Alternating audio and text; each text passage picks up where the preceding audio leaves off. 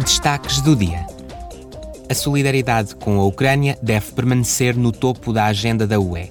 Foi o que a Presidente do Parlamento Europeu, Roberta Metsola, afirmou aos dirigentes europeus no Conselho Europeu. Roberta Metsola também saudou o 11º pacote de sanções e o montante adicional de 50 mil milhões de euros de apoio à reparação, recuperação e reconstrução da Ucrânia, anunciado em junho.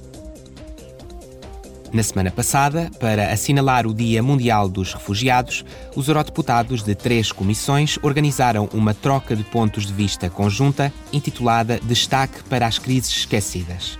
Centraram-se na importância da inclusão e na procura de soluções para as pessoas deslocadas que encontraram refúgio num país estrangeiro. Também na semana passada, a Comissão dos Orçamentos aprovou o pedido da Bélgica para receber apoio do Fundo Europeu de Ajustamento à Globalização a favor dos trabalhadores despedidos.